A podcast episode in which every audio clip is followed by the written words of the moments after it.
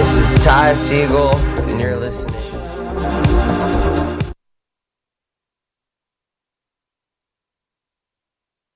Chocolat est de retour avec son nouvel album Jazz Engagé.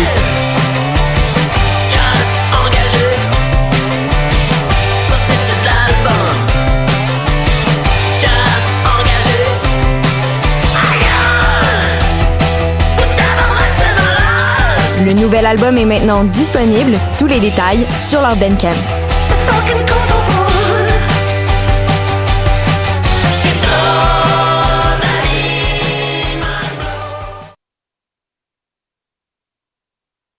Des jeunes. J'assure la sécurité alimentaire. Je facilite l'accès à un logement convenable. Je brise l'isolement social. Je bâtis des milieux de vie rassembleurs. J'aide une personne sur sept dans le Grand Montréal. Je donne à la campagne Centraide UCAM. centraide.ucam.ca.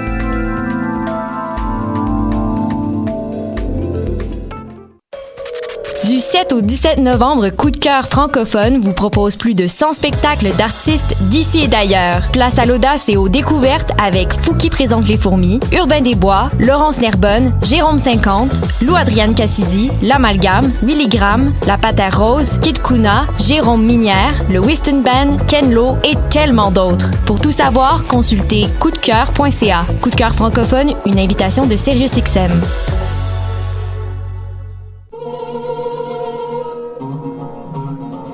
Du 25 octobre au 17 novembre, le Festival du monde arabe de Montréal célèbre son 20e anniversaire et présente des créations inédites.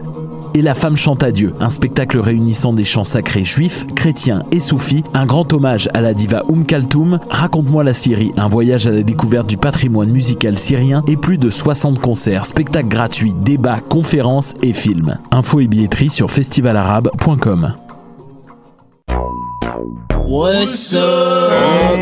Joe RCA, Bobé des Dead Obies et vous êtes à l'écoute de Shot.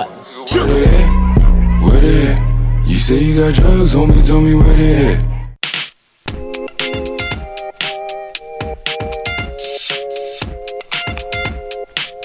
L'animal politique, émission du 11 novembre 2019. Bienvenue à tous.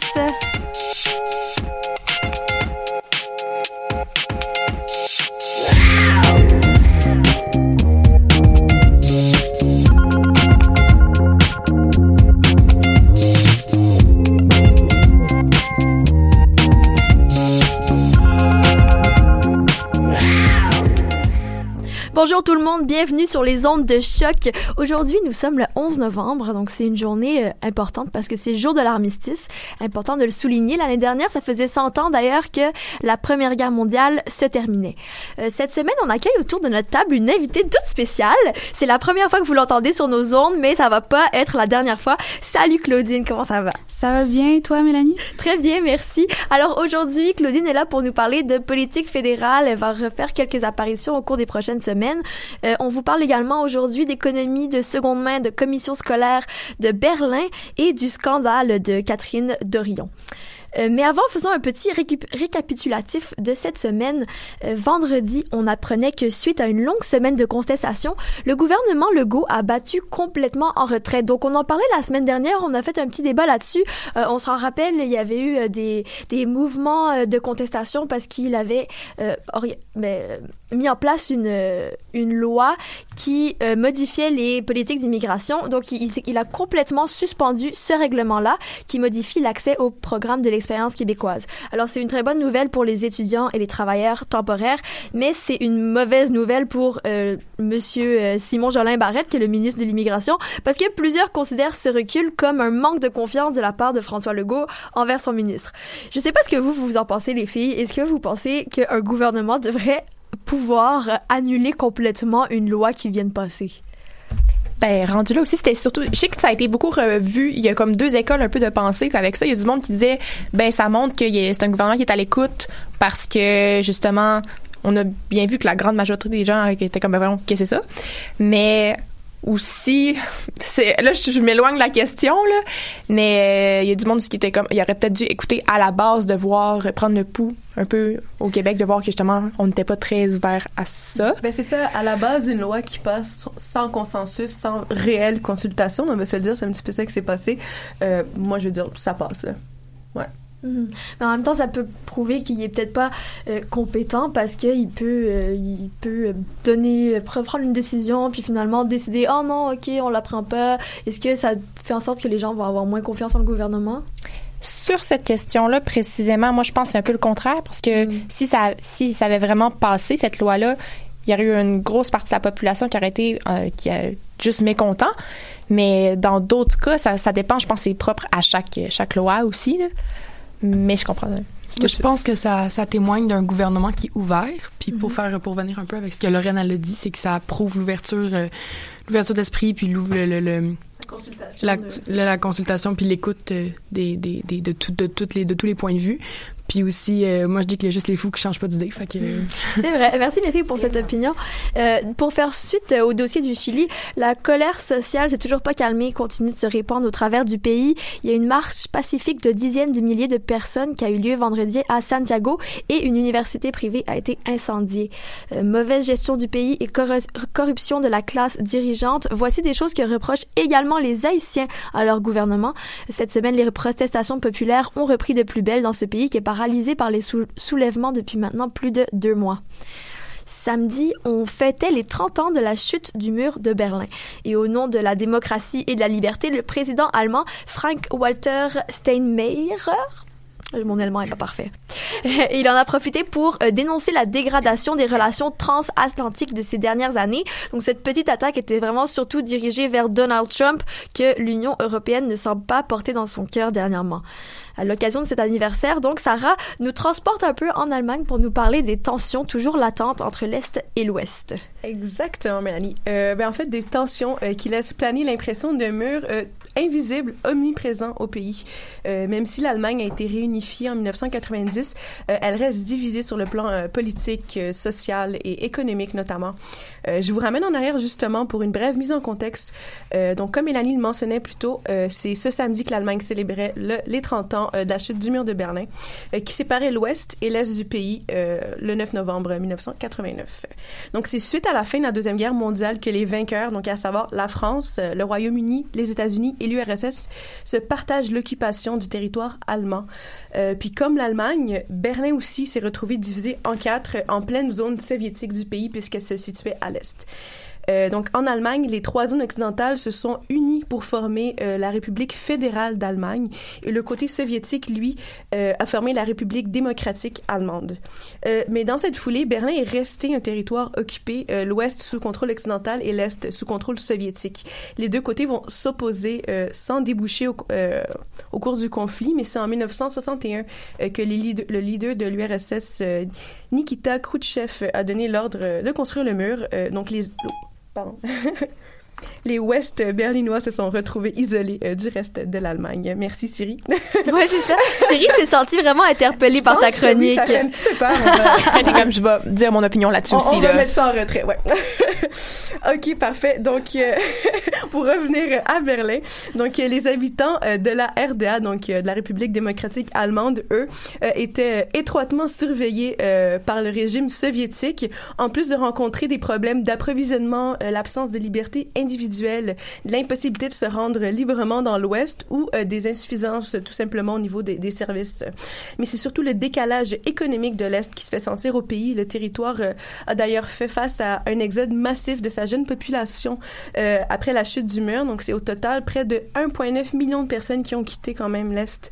Euh, puis de son côté, la République fédérale d'Allemagne euh, s'est reconstruite assez rapidement après la guerre, surtout, euh, ben, c'est en fait en partie grâce à l'Alliance américaine. Mais tu parles d'une disparité. Ouais, tu parles d'une disparité économique il y a 30 ans, mais est-ce qu'il y a encore cette disparité-là aujourd'hui? Oui, ben il faut dire que le rattrapage de l'Est est lent, puis les deux dans les deux extrémités, euh, ben en fait les deux extrémités connaissent encore des écarts substantiels, euh, surtout au niveau euh, du taux de chômage et de la production. Ben il faut dire aussi que l'Est produisait l'équivalent de 43 euh, pourcent du PIB par habitant, mais l'an dernier le chiffre s'est élevé à 75% Donc il y a quand même une amélioration qui se fait de ce côté-là, mais c'est pas seulement sur le plan économique que cette disparité-là peut être perceptible, c'est la fracture politique entre l'Est et l'Ouest du pays qui reste très présente. Euh, actuellement, la polarisation de l'atmosphère politique est plus marquée euh, avec le succès de l'extrême, en fait, la montée de l'extrême droite, euh, donc à savoir l'alternative pour l'Allemagne dans le dans le du côté est de, de l'Allemagne. Puis c'est ça, on a pu voir ça pendant les élections régionales du 1er septembre dernier euh, dans les deux régions de l'ancienne Allemagne de l'Est notamment. Euh, le parti a obtenu 22,5% des voix euh, dans Brandenburg, Brandebourg et 20 27,5% dans la Saxe où de nombreux habitants, euh, faut le dire, se sentent euh, traités comme des citoyens de seconde classe. Euh, donc, à sa fondation, là, je vais faire une petite euh, parenthèse par rapport à l'alternative pour l'Allemagne. Elle a été fondée en, en 2013. Le parti se caractérisait surtout comme un parti libéral anti-euro, donc anti-Union européenne. Euh, puis il était reconnu justement euh, contre pour ses attaques justement envers l'organisation. Mais aujourd'hui, le parti se concentre principalement sur une vision anti-migrant puis sur une sécurité plus nationale. Sa montée en popularité menace d'ailleurs la coalition actuelle de l'Union chrétienne démocrate d'Angela Merkel, qui gouverne le pays depuis euh, six ans sans interruption. Euh, le parti donc qui a su canaliser vraiment la délusion de la démocratie qui s'est comme imposée un petit peu en, en 90 là après la chute du mur. Euh, puis le, un mécontentement un petit peu général de la population de l'Est qui se sont un petit peu délaissés, on- si on veut dire, par le reste de l'Allemagne. Donc c'est plus de 57% de ses habitants qui, qui ont cette impression-là. Wow, c'est vraiment beaucoup. Ouais, ouais, quand même. Donc c'est ça, la coalition de Merkel a connu le. Mais c'est ça, je voudrais préciser, la coalition de Merkel, elle a connu aussi le même sort dans les élections européennes de mai dernier pour l'Union européenne justement. Donc même si elle est en tête de scrutin, elle a perdu beaucoup de voix justement à cause du parti d'extrême droite, mais aussi à cause des Verts.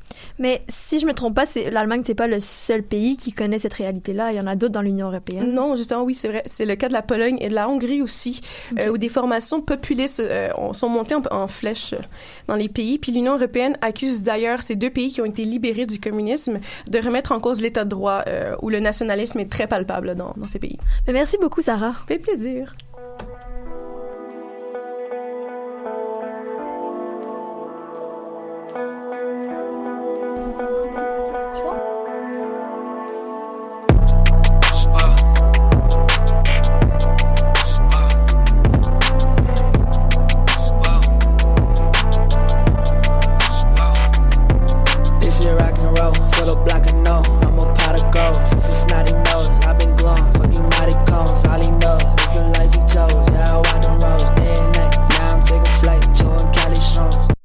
Marguerite, tu nous reviens en force aujourd'hui en nous décortiquant un peu tout ce qui se passe depuis quelques semaines de- concernant l'avenir des commissions scolaires au Québec. Oui, euh, exactement, Mélanie. Et je pense que décortiquer, euh, c'est le bon mot. Sinon, démystifier serait pas pire aussi parce que quand il est question d'un projet de loi, c'est toujours une partie de plaisir d'aller éplucher le projet de loi, question de le bien le comprendre. Aujourd'hui, je vous parle du projet de loi numéro 40 euh, qui concerne les commissions scolaires. Il fait 92 pages, le projet de loi. Ça a été, euh, ça a été du sport, mes amis, là. J'en doute pas une seule seconde. Alors, dis-moi. Non, j'ai pas tout Eh lu, ben, là. eh ben, non, mais là. Pourquoi, pas? Non, j'ai pas tout lu. bon j'ai- projet de loi de 92 ouais, pages. Ouais, ouais, non, Marc. j'ai pas tout lu. J'ai lu l'essentiel, là. J'ai, j'allais, j'étais allée euh, droit au but. Droit là. au but. Mais alors, dis-moi, euh, euh, qu'est-ce que ça dit au final, ce fa- fameux projet de loi numéro 40? Euh, tout d'abord, ce projet de loi a été déposé par le ministre de l'Éducation et de l'Enseignement supérieur, euh, Jean-François Roberge, au début du mois d'octobre. Donc, ça fait quand même un petit bout. Euh, en fait, il s'agit du projet de loi qui veut principalement modifier la loi sur l'instruction publique relativement à l'organisation de la gouvernance scolaire. Qu'est-ce que ça mange en hiver, ça? Ben, donc si en gros on veut revoir l'organisation et la gouvernance des commissions scolaires, c'est aussi simple que ça.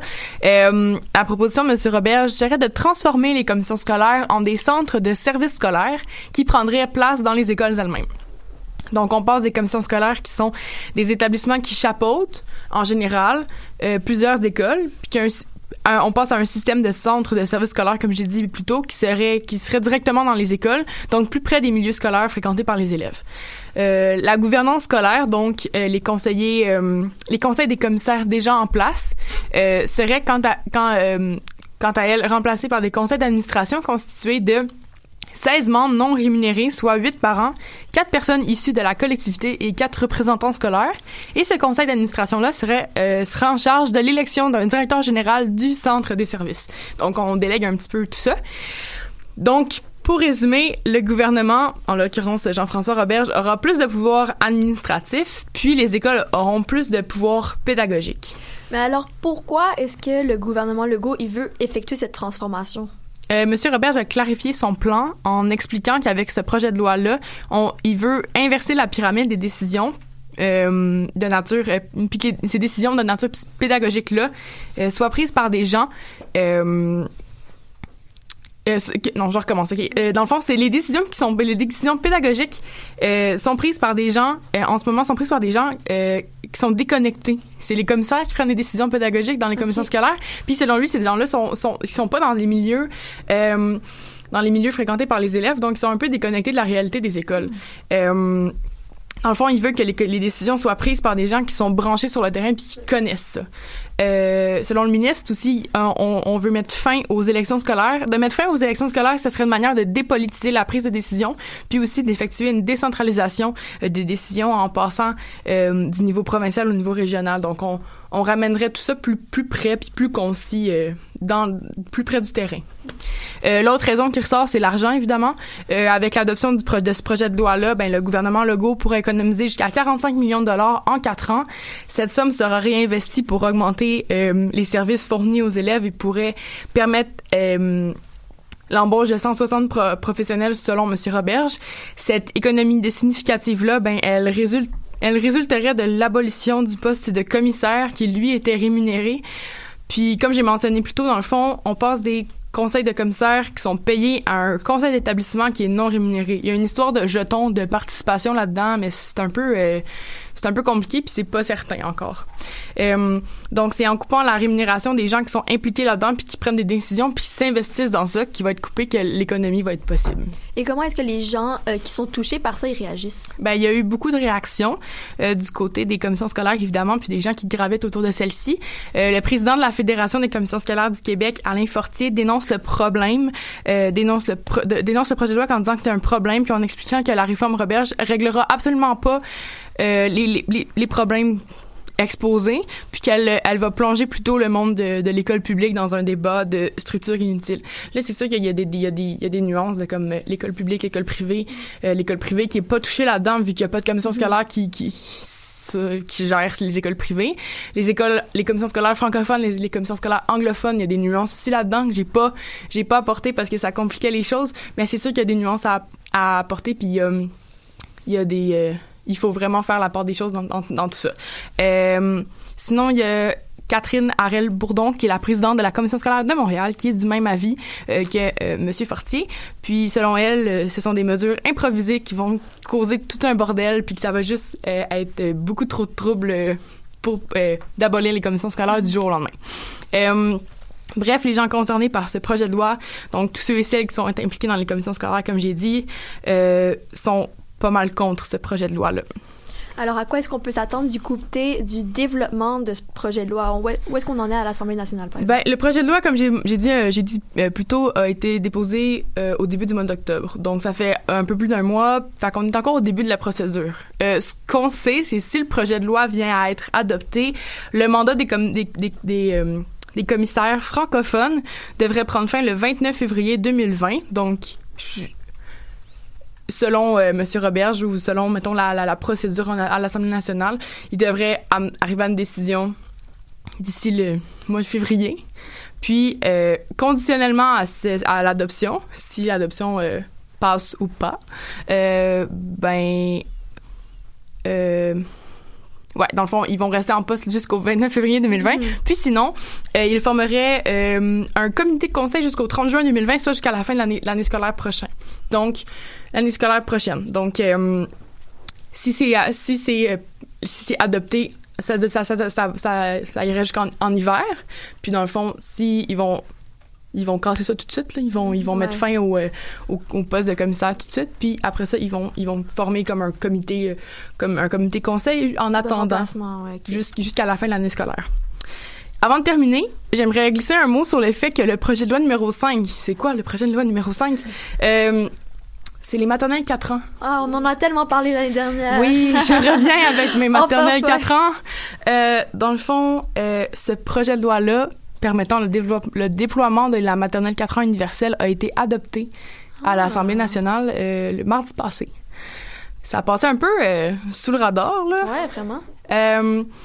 Donc, tout- je veux juste faire une petite brève, euh, brève explication. Là. On se rappelle, les maternelles 4 ans, c'est pour euh, ajouter des classes pour permettre euh, que les, élèves commencent l'école plus jeune pour éventuellement désengorger les classes qui sont déjà beaucoup, qui sont très pleines en ce moment. Tous les partis de l'opposition ont voté contre, ce qui est pas surprenant parce que l'opposition demandait prendre, de prendre le temps d'arrêt- d'arrêter avant d'implanter les choses, puis voulait prendre ça relax, là, je vais le dire en gros guillemets. Il, voulait prendre, il, il demandait au gouvernement de prendre ça vraiment euh, ça relax pour le, avant d'implanter les, euh, les maternelles 4 ans. Contrairement à M. Legault qui, lui, avait euh, mis son siège en jeu pendant, sur la question pendant les élections. Donc, l'implantation de la classe maternelle 4 ans est en cours, mais c'est un processus qui risque de prendre un petit peu de temps puis beaucoup d'adaptation. Euh, le but de ma chronique aujourd'hui était de mettre en lumière euh, les projets en éducation qui sont souvent, souvent flous et pas évidents à suivre. Si le projet de loi 40 est adopté à l'hiver prochain, donc pour l'année scolaire, euh, pour la prochaine année scolaire, euh, puis les maternelles 4 ans aussi commencent à être implantés, tout ça, ben, je vous le dis tout de suite, mais l'année scolaire 2020-2021, là, elle va être rock'n'roll solide, là. Euh, non seulement à cause des commissions scolaires, mais aussi avec les maternelles 4 ans, puis déjà, tout ce qui se passe en éducation en ce moment. Euh, je me permets un très court éditorial pour conclure ma chronique. Le système d'éducation au Québec est déjà mal en point. On manque d'enseignants et d'enseignantes. On manque de locaux. Les écoles sont en décrépitude. Euh, on manque de ressources. Donc, je me demande vraiment si le gouvernement met son énergie et son argent à la bonne place en, en proposant puis en adoptant des projets comme ça. Donc, je laisse ça germer dans vos esprits. Euh, et voilà. Je suis le projet de, de loi 40 de très près et je vous tiens au courant s'il y a- il y a du nouveau là-dessus. Merci beaucoup, Marguerite. Ça fait plaisir.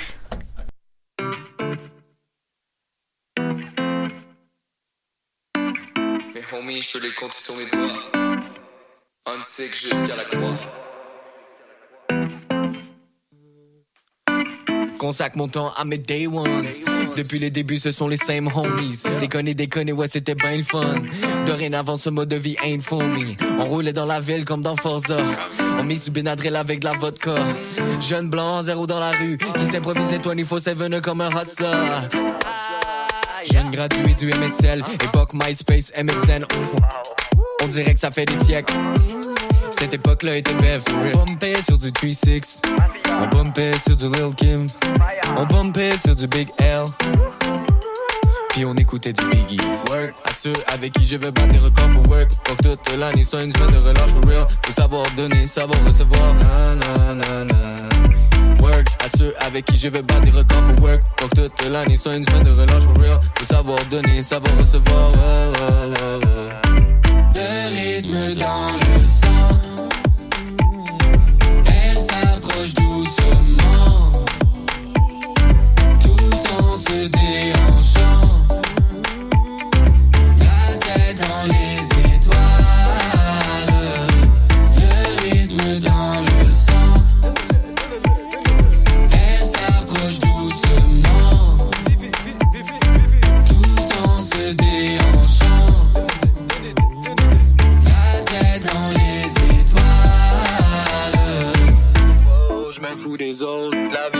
pour faire une pause. Oh, dépenser la dose. Tout autour de moi se métamorphose. A l'estomac dans les talents. On work la carrière et le talent. Check mes arrières, je vais de l'avant. Préparez-vous, ce sera pas lent. Vous m'excuserez, je suis désolé. C'était votre choix de m'ignorer. J'ai fait le choix de m'isoler. Pour revenir en force et tout rafler. Work à ceux avec qui je veux battre des records for work. Pour toute l'année soit une semaine de relâche for real. Faut savoir donner, savoir recevoir. Na, na, na. Work à ceux avec qui je veux battre des records for work. Pour toute l'année soit une semaine de relâche for real. Faut savoir donner, savoir recevoir. Ouais, ouais, ouais. Le rythme dans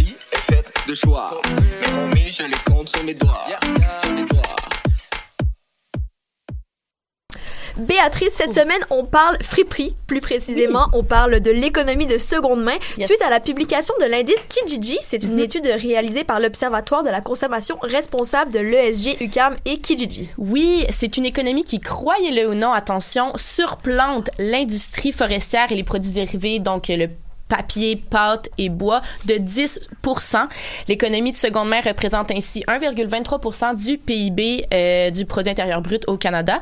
C'est ce que relève la cinquième édition de l'indice Kijiji. C'est la cinquième fois que l'ESG UCAM et Kijiji s'allient pour euh, justement représenter euh, cette économie de seconde main qui commence, euh, veut, veut pas, à prendre euh, une place importante dans le paysage économique canadien. Euh, donc, cette étude démontre que les Canadiens participent de plus en plus à l'économie de seconde main, justement. C'est une étude qui est réalisée par Fabien Durif, qui est professeur au département de marketing, vice-doyen à la recherche et directeur de l'Observatoire de la consommation responsable. On a aussi Manon Arcan, professeur au département de marketing, et Mary Connolly, professeur au département des sciences économiques, qui nous ont euh, mis en lumière, justement, euh, cette économie de seconde main. Alors, qu'est-ce que euh, l'étude révèle concernant nos habitudes de consommation? L'étude révèle que ce sont surtout les jeunes, donc les personnes de 45 ans et moins, qui vont participer à cette euh, à cette nouvelle habitude, et qu'en moyenne en 2018, on a acheté ou délaissé environ 82 euh, produits usagés. Le Canadien typique a eu 1533 dollars de plus dans ses poches l'an dernier grâce à ce marché. Comment qu'on est arrivé à ce montant euh, de 1533 dollars de plus Eh bien, euh, on a fait évidemment une moyenne. Ils ont fait une moyenne chez les participants et c'est 961 dollars de gains du côté des ventes et 723 dollars euh, d'économie pour les achats. Alors un grand total de, je répète, 1533 dollars dans les poches. Au Canada, 2,4 milliards de produits usagés sont échangés par l'intermédiaire des plateformes en ligne, que ce soit euh, des magasins à vocation sociale comme on connaît Renaissance, euh, des friperies, quelconque, il y en a, euh, on marche Ontario, il y en a cinq. Côte- qui se côtoient. On a aussi les réseaux sociaux qui participent grandement euh, à ce marché-là. Ces échanges ont totalisé 27,3 milliards de dollars, toujours selon les calculs de l'Observatoire de consommation responsable de l'OSJ UCAM. Et pour arriver à ces résultats représentés euh, pour- de- dans l'indice Kijiji, c'est 5000 personnes qui ont été qui ont euh, qui ont été contactées, leur habitude a été décortiquée et c'est dans l'ensemble du Canada. Et euh, le phénomène de la seconde main commence vraiment à représenter quelque chose de très intéressant pour le consommateur et euh, c'est notamment dû à la déstigmatisation de la pratique. La déstigmatisation. Donc, concernant ça, là, parlons-en. C'est qui qui participe à cette économie de seconde main? Contrairement à ce que l'on pourrait croire, c'est pas juste les personnes avec un faible revenu qui vont participer à ce phénomène-là. En effet, on indiquerait que 35 des, des utilisateurs ont un revenu supérieur à 80% Et puis, on s'entend que l'opinion de la société à l'égard des objets de seconde main ont changé. Euh, dans le passé, les objets, les nouveaux objets représentaient une norme. Les, maintenant, les objets de seconde main et les objets de seconde main entraînaient une stigmatisation. Si tu achètes usagé, ben t'es dans une certaine euh, dans une certaine euh, classe sociale. Puis si t'avais euh, le, le nouveau euh, le nouveau euh, iPhone, même pas iPhone, là, si t'avais le nouveau euh, sofa de, de Bro Martino, ah, t'étais l'élite. Mais maintenant, ça c'est changé. Puis maintenant, il est pas rare de voir des grandes entreprises offrir des produits usagés dans leurs magasins. Par contre, là, euh, si on tourne notre regard vers nous, vers le Québec, on remarque que nous sommes vraiment à la traîne comparé au reste du Canada. En effet, les provinces de l'Ouest sont les championnes de l'économie de seconde main pour une cinquième année consécutive, avec 86% de la population en Colombie-Britannique qui consomme justement des, euh, des produits dérivés. Wow. Mais peut-être que ça, ça a un rapport avec euh, le prix de la vie qui est si élevé là-bas. Oui, oui, c'est sûr que l'étude l'étude relève pas euh, fait pas une grande étude anthropologique puis euh, Mhm. c'est vraiment juste des données des, des faits euh, qui sont euh, soulevés. Alberta suit de très près sa, sa, sa province. euh, voisine avec 84% euh, de sa population qui participe. Puis le Québec, on, on est en arrière, mais à la traîne, mais avec seulement 78 qui est quand même assez, qui est assez bon. Euh, puis l'é- l'étude souligne que justement la province québécoise, c'est euh, notre phénomène de délaissement des dons qui est moins qui serait moins répandu que dans l'ouest du pays. Euh, mais on fait quand même une moyenne de 82 des Canadiens qui prennent part à cette économie de seconde main. Puis euh, c'est vraiment une augmentation de 250 millions de revenus de plus qu'en 2014. Fait que on voit que à chaque année on participe de plus en plus euh, à ce, à, ce, à ce, ce phénomène. Mais à part Kijiji qu'on connaît vraiment très bien et qu'on utilise tous beaucoup, l'industrie de seconde main, ça représenté par, c'est représenté par quoi? On peut penser à Village des valeurs, justement Renaissance que je parlais tout à l'heure, où il y a euh, sur les réseaux sociaux Marketplace. C'est Mhm. devenu même une petite, euh, une petite icône, une écoticône euh, dans, dans le bas de Facebook. N'hésitez pas à utiliser le bon mot là, si vous l'avez là, un petit Une icône, une une icône, icône, moi, une icône. Puis là, ben, tu peux ouais. voir tout ce que tout ce qui est dans ton dans ton rayon proche, là, proche de la région de Montréal. T'as as plein, t'as t'as une, t'as une lampe, t'as une table de chevet à vendre vraiment très proche. Puis euh, ça fait des économies incroyables. On pense aussi à Schwab Club, euh, qui est un club privé de justement échange de biens. Euh, Il y a aussi le programme Revendez-les d'IKEA qui propose à ses clients de donner une deuxième vie à des, an- des anciens articles IKEA en échange d'un crédit en magasin, qui est vraiment une belle alternative. C'est intéressant. Euh, et ce qui est intéressant avec l'indice Kijiji, c'est que euh, plusieurs personnes observent que l'économie de seconde main euh, l'indice Kijiji fait ressortir que euh, l'économie de seconde main, c'est comme une porte de sortie vers cette spirale de surconsommation-là qu'on qu'on est victime, veut, veut pas. Et puis, ils, prennent l'exemple de Vicky Payeur, nom de famille intéressant. Vicky Payeur, euh, qui a 25 ans, qui maintenant détient le blog Vivre avec moins. En 2015, elle avait 10 000 euh, dettes sur sa marge de crédit. Du jour au lendemain, elle a décidé de vendre, échanger 80 de ses biens et elle estime avoir récupéré entre 5 000 et 10 000 dollars. Aujourd'hui, la moitié de ses meubles et 25% euh, de ses vêtements sont, sont euh, des biens usagés. Et puis, euh, toujours selon l'étude de l'ESG, c'est le contexte environnemental actuel aussi qui fait que l'économie de seconde main est appelée à croître. Comme tu parlais aussi... le taux de la vie qui est plus élevé en Colombie-Britannique fait que, veut, veut pas, on cherche des alternatives pour être quand même au goût du jour, mais... mais pas, euh, pas ruiner son portefeuille. Et puis, euh, selon euh, cette étude, la clé de la progression passerait entre autres par l'augmentation de la durée de vie des produits, euh, la réparabilité et la conscientisation des consommateurs. Puis moi, j'avais une question pour vous. Je me demandais, est-ce que vous, vous consommez ailleurs que euh, Zara, euh, etc. Oui. En fait, je consomme tout simplement jamais au Zara parce que, veux, veux pas, quand on est étudiante, euh, on, ben, étudiant, étudiante, faut, faut regarder ça un peu. hein. Mais euh, beaucoup dans les friperies, je dirais. Surtout depuis que j'étais à Montréal, beaucoup dans les friperies. Ben c'est ça, tu sais, en, en venant d'une région où il y en a moins de friperies, en arrivant à Montréal, c'est tellement plus facile de faire. Ta région? Gatineau. Gatineau. Euh, Tu mais- connais ça, Béa? Non, non, c'est small town. Je connais pas. Mais ouais, c'est ça. Fait qu'à Montréal, j'ai l'impression que c'est tellement plus facile d'avoir cette économie de partage-là puis de, de redistribution qu'en région. Fait que c'est peut-être ça aussi au Québec. tu sais, C'est tellement étendu, c'est tellement grand. C'est peut-être une des raisons pourquoi on a de la difficulté à, à être parmi les meneurs dans cette catégorie-là. Ouais, C'est vrai, mais il faut avoir, euh, faut avoir aussi la patience des fois de fouiller, d'aller dans les friperies. Puis je comprends que ça peut en décourager certains qui préfèrent aller voir les, les beaux petits vêtements qui sont étendus sur les trucs puis pouvoir choisir ta taille, taille. etc. C'est vrai que ça demande quand même du temps, euh, rechercher tes vêtements, etc. Mais, Mais- ça vaut la peine. Mais tu sais, maintenant, il y a même des friperies en ligne. Fait que, Oui, Capara oui, Vintage. Exactement, Capara. Tu peux, tu fouilles en ligne quand tu as le temps, tu sais, en tes cours ou pas dans tes cours, là. Puis tu, tu vois, tu- les tailles sont indiquées, les mesures. Fait que ça devient vraiment facile de participer à ça. C'est, ça demande presque autant d'efforts que de magasiner des- dans le fast fashion. Puis je pense que ça va être une. euh, Tu sais, si tu dis que c'est vraiment en croissance par, par rapport aux chiffres que tu as donnés, je pense que c'est ça va juste aller en s'améliorant. Je pense que les gens se conscientisent de plus en plus, euh, puis que on est, les gens sont moins portés à probablement acheter de neuf. Puis euh, je pense que ça va juste aller en s'améliorant. Puis peut-être qu'il va y avoir des nouvelles, euh, des nouvelles plateformes, des nouveaux. il- ça, c'est Ah place, c'est place à l'amélioration. Puis oh, ça peut juste être beau là. Genre, tu sais, ça peut juste, euh, ça peut juste aller bien là. Mais tu parlais de consommation justement, mais il y a aussi, vous avez sûrement dû remarquer, il y a beaucoup de pages Instagram notamment. J'allais de- dire la même chose. On communique là.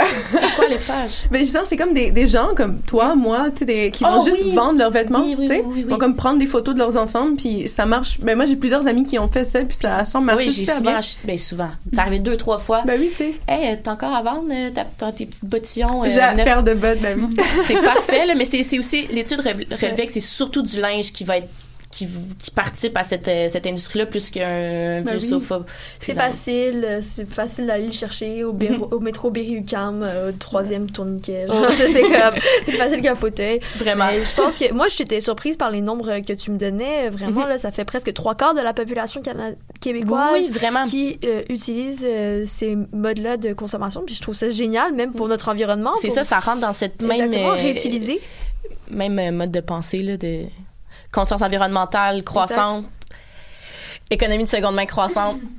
Ouais, c'est ça. C'est que du positif, Oui, basically. vraiment. Ben, merci beaucoup, Ben, Béatrice. merci à vous. Merci. Bye bye.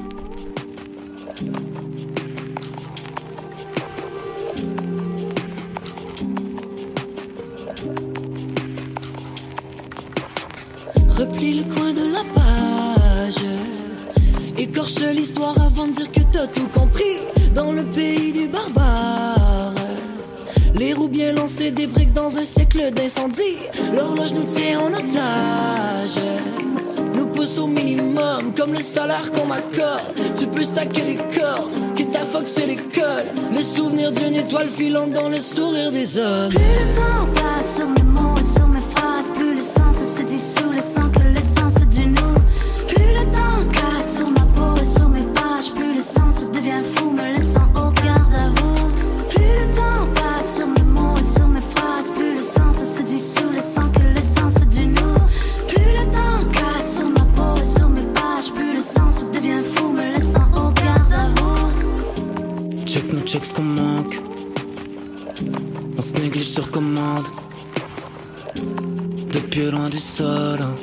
Vis donc je vole, vision floue qu'on folle. Dix ans plus on se colle, je m'en conforme. Obligé de vivre on sort, mais les fils brûlent des deux bords. Laisse-moi chiller, laisse-moi solo. Laisse-moi solo. Yeah. Y a comme quelque chose dans mes poumons qui doit crier, laisse le faire. Laisse-moi faire, je m'en fous de bruit. Wesh, laisse-moi m'enivrer. Planer tant qu'il est chaud, je vais le battre, le fer. On se maintenant, jour et soir sont liés. Je cours les pas sans mêle, jour et soir sont liés. Guidé par ce qu'on aime, j'oublie où se trouve ma semaine. On embrasse les traits qu'on y est. Je dois me dépasser ou bien crier.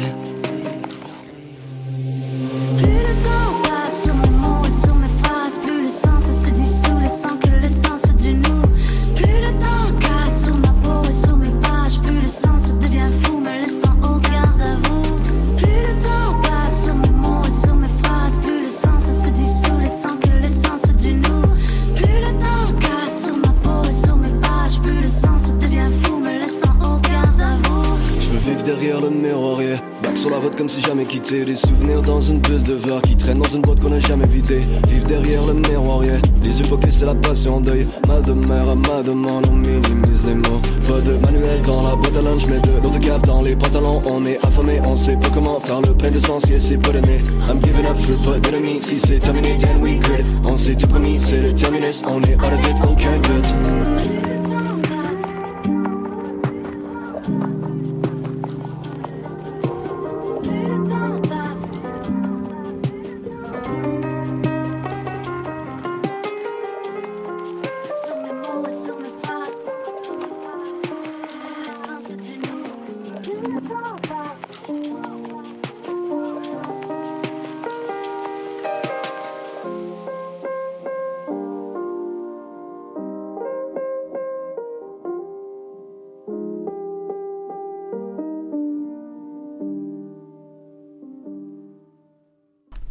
Alors, au début de l'émission, j'ai dit que Claudine était là pour nous parler de politique fédérale, mais c'est pas le cas cette semaine. Euh, je suis désolée. Claudine, aujourd'hui, tu vas nous parler de quelque chose. On en parle beaucoup là dernièrement. C'est les sujets sur, sur les internets. Alors, euh, de Catherine Derion, hein, notre chère Catherine Derion, depuis son élection en octobre 2018, elle fait vraiment beaucoup parler d'elle. Donc, on va rappeler que c'est la députée de Québec solidaire. Et euh, pour- pourquoi on parle d'elle pour ses idées politiques qui déplaisent à certains ou même pour son franc-parler? Mais cette fois-ci, elle a fait parler d'elle lors d'une photo qu'elle a publiée sur les réseaux sociaux à l'Halloween. Claudine, est-ce que tu peux nous en dire plus? Oui, dans le fond, euh, Catherine Derion, qui est députée de Tachereau dans la région de Québec pour Québec solidaire, comme tu l'as mentionné, a fait un scandale une autre fois concernant sa tenue vestimentaire. Dans le fond, le 31 octobre dernier, à l'occasion de l'Halloween, la députée a publié une photo sur ses réseaux sociaux où on la voit dans le Salon Rouge à Québec, vêtue d'un tailleur et des talons hauts, elle qui est habituellement en t-shirt et en Doc Martens à l'Assemblée nationale. Euh, euh, rapidement, la photo a enflammé les réseaux sociaux et a créé un tollé. La photo semble anodine pour plusieurs, mais il s'agit d'une première dans le Salon Rouge, qui est euh, un endroit qui est habituellement réservé aux cérémonies officielles et aux grands événements à Québec. Euh, rapidement, les gens ont vu en cette photo pas une plaisanterie comme Catherine Dorion l'avait originalement souhaité, mais plutôt comme un manque de respect envers l'institution démocratique dont elle fait elle-même partie. C'est surtout des collègues députés qui ont critiqué la députée de Tachereau. Le Parti libéral a donc déposé mardi dernier une plainte à la commissaire à l'éthique et à la déontologie, euh, voyant dans le geste de Catherine Dorion une atteinte à la fonction de l'Assemblée nationale et au rôle de député. C'est quand même une plainte qui est pas anodine. C'est quand même un gros dossier. Et pour ce qui en est du président de l'Assemblée nationale, est-ce qu'il va revoir les règles de décorum suite à cette publication? Euh, oui, donc en même temps que la plainte formulée à la commissaire à l'éthique, le Parti libéral a aussi adressé une lettre au président de l'Assemblée nationale, le député François Paradis euh, de la CAQ, euh, pour lui demander entre autres de revoir les règles de décorum dans l'enceinte parlementaire. Le chef intérimaire du Parti libéral, Pierre Arcan, a d'ailleurs dit, et je cite, que le président de l'Assemblée nationale semble vouloir plaire à tout le monde présentement, mais qu'il doit donner un certain nombre de directives claires pour éviter que ce genre de comportement ne se reproduise. Dans le fond, il a un peu piqué aussi le, le président de l'Assemblée nationale qui, que le Parti libéral trouve qu'il fait pas grand-chose dans ce dossier-là. Euh, Pierre Arcan a aussi rappelé au président qu'il est le gardien de la dignité de l'Assemblée. Euh, François Paradis a rapidement répondu que des discussions concernant les règles de décorum sont en cours avec les quatre euh, partis principaux à l'Assemblée nationale et qu'un rappel des règles de décorum qui sont présentes et de, de tenue vestimentaire a été fait euh, au présent député qui siège à l'Assemblée nationale. Avec toute cette controverse, Québec solidaire a questionné le soudain intérêt du Parti libéral pour le décorum et l'a invité à se concentrer sur des questions plus importantes pour le Québec. On sait que Catherine Dorion a souvent fait euh, la manchette pour ses tenues vestimentaires, mais le Québec solidaire estime que c'est pas ça qui est le plus important pour les députés sur, sur quoi se concentrer et qu'on devrait plutôt euh, penser aux réformes de l'éducation ou des choses comme ça. Euh, alors qu'on croyait que toute cette aventure était terminée, Catherine Dorion a de nouveau fait les manchettes jeudi dernier par rapport à sa tenue vestimentaire. La députée s'est présentée au Salon Bleu vêtue d'un coton ouaté qui a, pour la deuxième fois en deux semaines, fait scandale auprès des députés. Euh, plusieurs députés ont interpellé le président de l'Assemblée pour que celui-ci expulse la députée de Québec solidaire de- du Salon Bleu. Mais pourtant, c'est pas la première fois que Catherine Dorion se présente à l'Assemblée nationale vêtue de ce coton ouaté. Il me semble que c'est comme un classique. Non, exactement. Donc, ce, c'est pas la première fois qu'elle se présente en coton ouaté et particulièrement, elle avait porté ce même vêtement lors de la séance du 25 septembre dernier et il y avait eu aucun commentaire sur son habillement. Les députés n'avaient rien dit, puis elle avait pu euh, siéger comme tout le monde. Euh, jeudi dernier, donc, le président de l'Assemblée nationale a retardé le début de la période de questions d'une bonne dizaine de minutes, étant donné les nombreux députés qui sollicitaient l'expulsion de la députée d'Orion. Euh, finalement, celle-ci a préféré quitter le Salon Bleu pour éviter que cette situation ne prenne des por- proportions ridicules comme elle l'a elle-même euh, signifié. Euh, au travers de tout ça, parce qu'un scandale n'arrive jamais seul, euh, une chronique incendiaire de Denise Bombardier publiée dans le Journal de Montréal a aussi déclenché de vives réactions, euh, autant sur le web que dans les journaux. Personne ne s'attendait le 31 octobre à ce que la photo de Catherine Dorion fasse trois scandales en un. Euh, finalement, là, cette saga-là, elle a vraiment pas fini de faire parler. Avec la plainte déposée à la commissaire à l'éthique, c'est clair qu'il va y avoir d'autres développements. La commissaire va rendre un jugement euh, éventuellement. C'est sûr que c'est plus difficile de savoir quand. Euh, puis, François Paradis là, a affirmé que les règles de décorum de l'Assemblée nationale allaient être vues prochainement. Puis si on se fie à l'historique de Catherine Dorion, là, elle a certainement pas dit son dernier mot sur cette affaire, puis que je vais m'empresser de suivre pour vous. Merci. Mais j'aimerais beaucoup savoir, euh, mesdames, qu'est-ce que vous pensez de tout ça? Est-ce qu'on devrait avoir le droit de s'habiller n'importe comment en politique? Est-ce que vous voyez ça comme un manque de respect? Ben, moi, personnellement, je me dis qu'il y a. Il y a un- décorum. Il y a un décorum, mais je veux dire, un coton ouaté, c'est pas si pire. Tu sais, je pense qu'il faut que tu arrives avec une certaine décence. Tu je te dis pas arriver en bikini ou d'affaires de même, mais tu sais, tant que t'es vêtu, que tu fais ta job, je pense qu'on devrait plus se poser la question est-ce que le député fait sa job? Est-ce qu'il est là pour les bonnes raisons? La tenue vestimentaire, c'est pas nécessairement secondaire, mais c'est pas la priorité. Je pense que c'est s'enfarger dans les fleurs du tapis, là, tu sais, comme c'est, moi je trouve ça, tu sais, je sais pas, moi je trouve ça me, c'est sûr que c'est un peu du niaisage, là, dans le sens que comme, oui, c'est sûr, il y a des limites, là, tu sais, à, tu sais, je pense qu'il y a une, je peux Mais est-ce que, comme, euh, sans, sans ben, je t'interromps, mais est-ce que nous, on se présenterait à une entrevue avec, avec euh, on a un, intervenant, on s'en va le rencontrer, est-ce qu'on y va en, en, en pantalon de jogging? Non, c'est ça, c'est ça, c'est ça, puis je m'en en allais t-shirt? dire, c'est ça, je m'en pour allais ça- dire. C'est ça, je pense que Il y a des- être le débat à, à savoir, pas obligé, pas obligé des talons, pas obligé du tailleur, mais un certain respect pour les Mais gens qui ça. sont là, puis les gens que tu représentes aussi, parce que elle représente pas, elle est pas juste Catherine Dorion, elle a été élue, puis c'est pas toutes ces élus, c'est pas toutes les personnes qui l'ont élue qui qui sont en coton ouaté, puis. Mhm. euh, Mais je pense que. mais je pense que. Euh, c'est ça que j'allais dire, là. Tu sais, je pense qu'il y a une limite. à- Tu sais, je pense pas que son, son coton ouaté, il était pas comme. Tu sais, c'était un coton ouaté comme propre, là, entre guillemets, là. Tu sais, dans le sens que c'est pas son vieux coton ouaté qu'elle sort quand elle fait de la peinture, là. Tu sais. Euh, je veux dire, Mhm. il y a y a, y a- il y a la. Il y a une limite entre arriver en coton ouaté puis avec une paire de pantalons propres puis comme des bottillons propres ou d'arriver en pantalon de jogging ou en ensemble de, de, de sport, euh, tu sais, où il y a des vêtements qui ont, qui ont, qui ont des qui ont, qui ont lieu d'être dans certains Des moments. C'est ça. Mais je pense que rendu là, c'est du niaisage de comme on peut-tu passer. Ok, oui, c'est correct, elle a été avertie, on, on en revient puis on passe à d'autres choses puis on ah, ah, on va on va Mais on un va argument remédier. qui était, qui était ressorti dans les médias, c'était comment en ce moment il y a énormément de vagues de contestation autour du monde pour réussir à avoir une démocratie.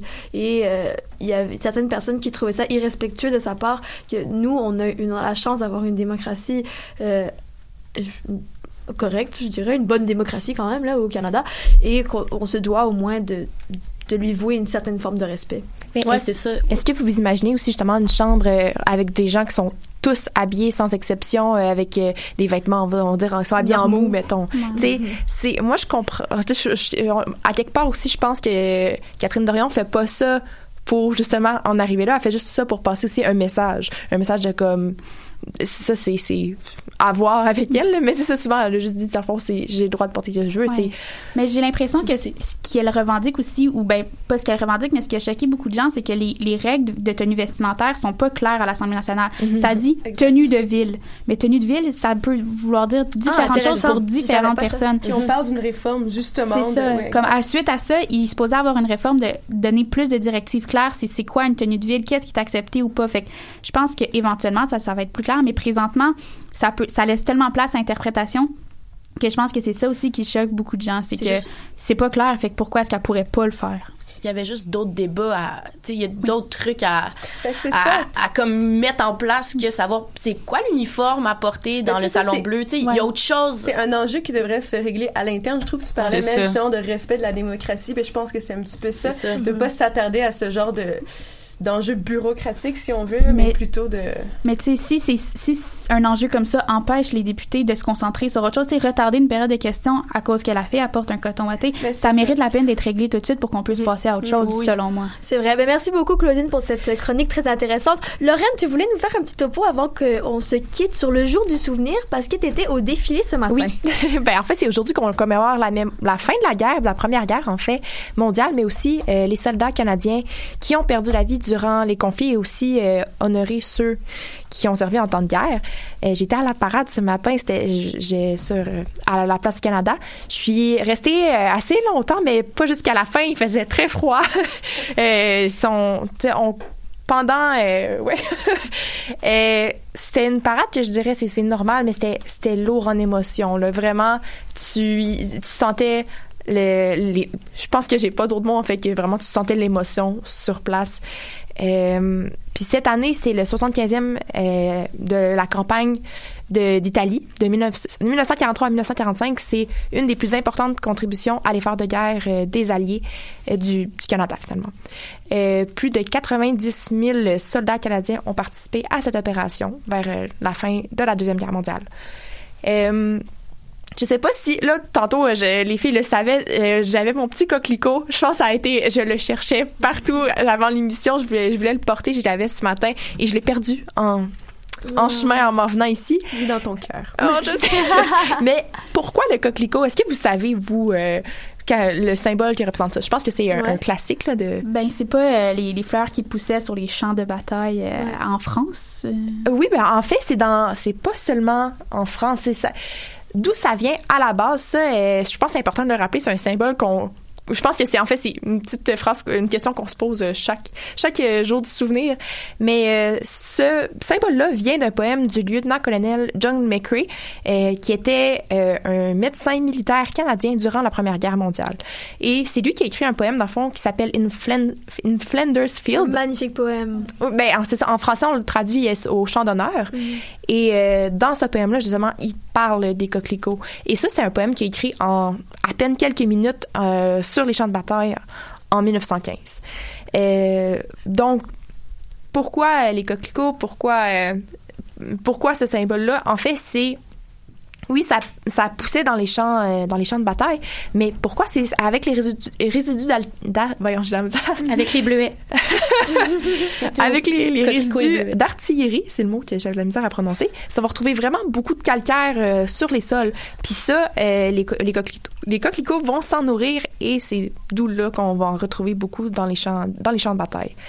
Euh, symboliquement, on dit aussi souvent que le, coqueli- le coquelicot représenterait le sang versé euh, durant les conflits à, cause de sa couleur. Un peu plus controversé, je ne sais pas si vous avez entendu parler, euh, il y a une autre campagne qui se déroule la même journée, mais en même temps que le jour du souvenir, c'est celle du coquelicot blanc. C'est une campagne qui, existe depuis 2011 qui veut rendre hommage à toutes les victimes de la guerre qui, selon eux, sont plus souvent qu'autrement les civils et non les soldats. Fait qu'on peut comprendre pourquoi la, la, la controverse autour, euh, autour de ça, et autour de la campagne qui, partage la même journée que celle de l'armistice.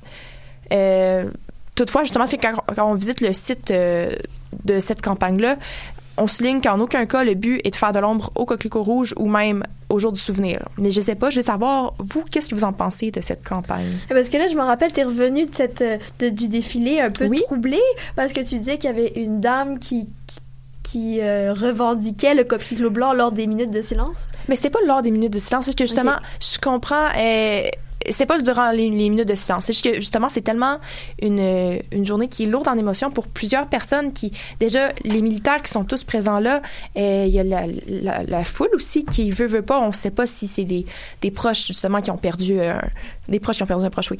Euh, des gens qui ont perdu un proche ou, euh, en- on sait pas. Puis, dans le fond, la dame, juste, tu sais, pour elle, elle, avait, elle était pas seule. Il y avait quand même des gens avec elle. Puis le message qu'elle envoie souvent, c'est ça, c'est euh, oui à la paix, non à la guerre. Et re- rapp- rem- remémorons-nous, non, euh, remémorons-nous sur justement les victimes, les civils, tout le monde. C'est juste que la façon que c'est amené de faire ça cette journée-là devant les militaires, ben, c'est délicat, je trouve. En fait, c'est ça que je, que je reprochais parce que les gens passaient puis étaient comme, euh, à- elle a, à promouvait, si on voulait pas, comme euh, si ce mouvement-là. permettre, c'est ça, mais si je peux me permettre, je pense pas qu'il faut le voir comme quelque chose qui fait de l'ombre au, euh, au coquelicot traditionnel rouge, mais plutôt comme quelque chose qui va ensemble. Tu sais, ça pourrait être, c'est une journée qui commémore, si on veut, euh, toutes les victimes, donc tous les acteurs euh, Mhm. de cette guerre-là, de, de ce conflit. Tu comprends? Donc, je pense qu'il s'agit de les voir comme une paire et non comme un ou l'autre. C'est exactement ce qu'elle disait, là, oui. Mais je pense que ce qui peut gêner, c'est le fait qu'on ait besoin d'un autre coquelicot pour Ouais. pour se remémorer ça. Pourquoi est-ce que ça pourrait pas être, on pourrait pas inclure dans le coquelicot rouge ou, tu sais, avoir besoin de deux, deux coquelicots pour distinguer ces choses-là, je pense que c'est ça qui dérange beaucoup Ouais, c'est comme si l'un venait à l'encontre de l'autre. Exactement. disait, non, moi, le mien est meilleur, il y a une Parce autre que couleur. c'est ça sur le site en fait ça le dit carrément c'est ça que en aucun cas ils veulent faire de l'ombre à un à l'autre puis qu'en fait ça devrait être vu comme une, une complémentarité je devrais arrêter de dire des mots que je la misère à prononcer pour vrai Mhm. c'est bien, c'est bien, mais euh, justement c'est d'être vu comme un, un tout que les Mhm. deux justement ils se complétaient mais c'est ça. Moi c'est c'est à quelque part le jour du souvenir ça devrait inclure tout le monde. Ouais, c'est à je- voir s'ils ont pardon de- c'est à voir je pense que si le fait de l'avoir appelé le coquelicot blanc c'est justement dans cette optique là de pas changer la symbolique du coquelicot rouge. Peut-être, mais je pense que aussi peut-être que c'était sous-entendu, peut-être dans le dans le coquelicot rouge déjà, tu sais, peut-être Mm. que c'était, oui, on on on, on met de l'avant euh, les, les soldats puis les militaires, mais tu sais, c'est sûr qu'on nous, on va pas faire comme oh non, hein, tu sais, on va, on va, on met de côté tout- toutes les autres personnes. Non, non, tu sais, c'est sûr que c'est, ça reste un tout, ça reste un, un ensemble. Puis je pense que c'est une, une commémoration euh, générale, là, puis Mm. sous la bannière du coquelicot rouge. Ouais, puis en fait, j'écoutais à la radio ce matin, ça passait, euh, il y avait, euh, c'était, euh, je pense que c'est à Penelope McQueen, mais je suis pas certaine. Fait que justement, il parlait, euh, il comparait ça un peu avec euh, le symbole, mettons, du cancer du sein, la journée du cancer du sein. Euh, c'est comme un peu dire, euh, je porte le, ruban rose pour ça, puis quelqu'un fait ça, ah oui, mais moi aussi, mais il y a d'autres cancers qui existent, fait qu'on je vais porter le nœud papillon pour le cancer de la prostate, quelque chose comme ça, la même journée. C'était un peu ça qui était critiqué, de voir. Je trouvais que c'était une comparaison intéressante parce que ça imageait un peu, mais je crois que c'est quand même deux, comme on disait, c'est deux symboles qui pourraient être sur le- sous la même bannière. Ouais, mais qui finalement. euh, Ouais. ben, c'est une, une, euh, une problématique ou euh, quelque chose de positif au final, mais on va suivre tout ça. Merci beaucoup, Lorraine, pour ta chronique. Puis c'est ce qui conclut notre émission du 11 novembre 2019. Merci d'avoir été avec nous. Merci à nos chers collaborateurs Lorraine Saucier, Béatrice Guimont, Marguerite Morin, Sarah Ramouni, Claudine Giroux, Nicolas Séguin à la console et c'était Mélanie Loubert à l'animation. À la semaine prochaine, tout le monde!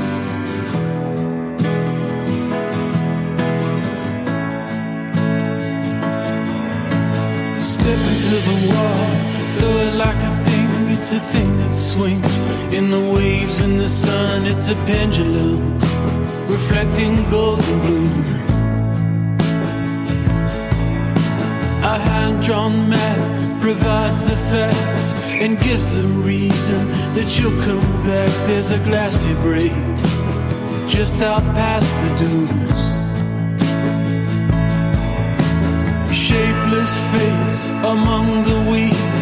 The walkers sigh, your mother cries. They can't say a thing, but they know what's on your mind. Sit and the landscape looks so different than your photo books. It's gravity, man. You're such a fence.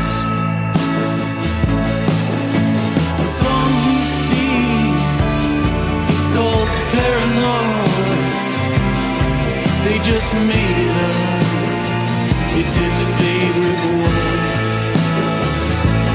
Not sure what it means, but it's what he believes, and it's coming from nowhere at all.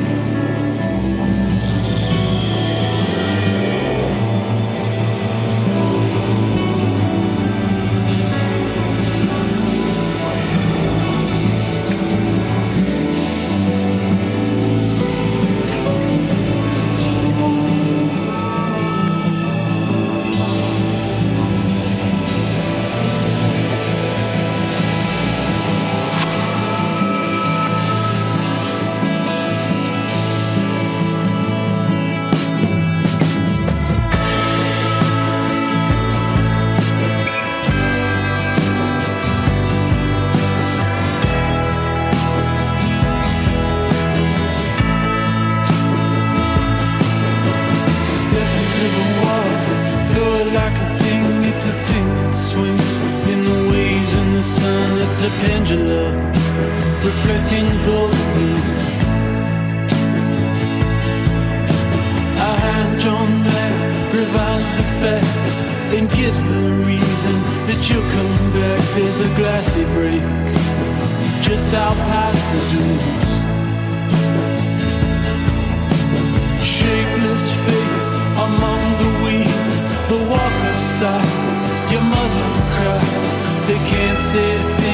they know what's on your mind. Sitting with the landscape looks so different than your photo books, it's gravity, man. You're such a fit. Some seas, it's called paranoia. They just made it up. It's his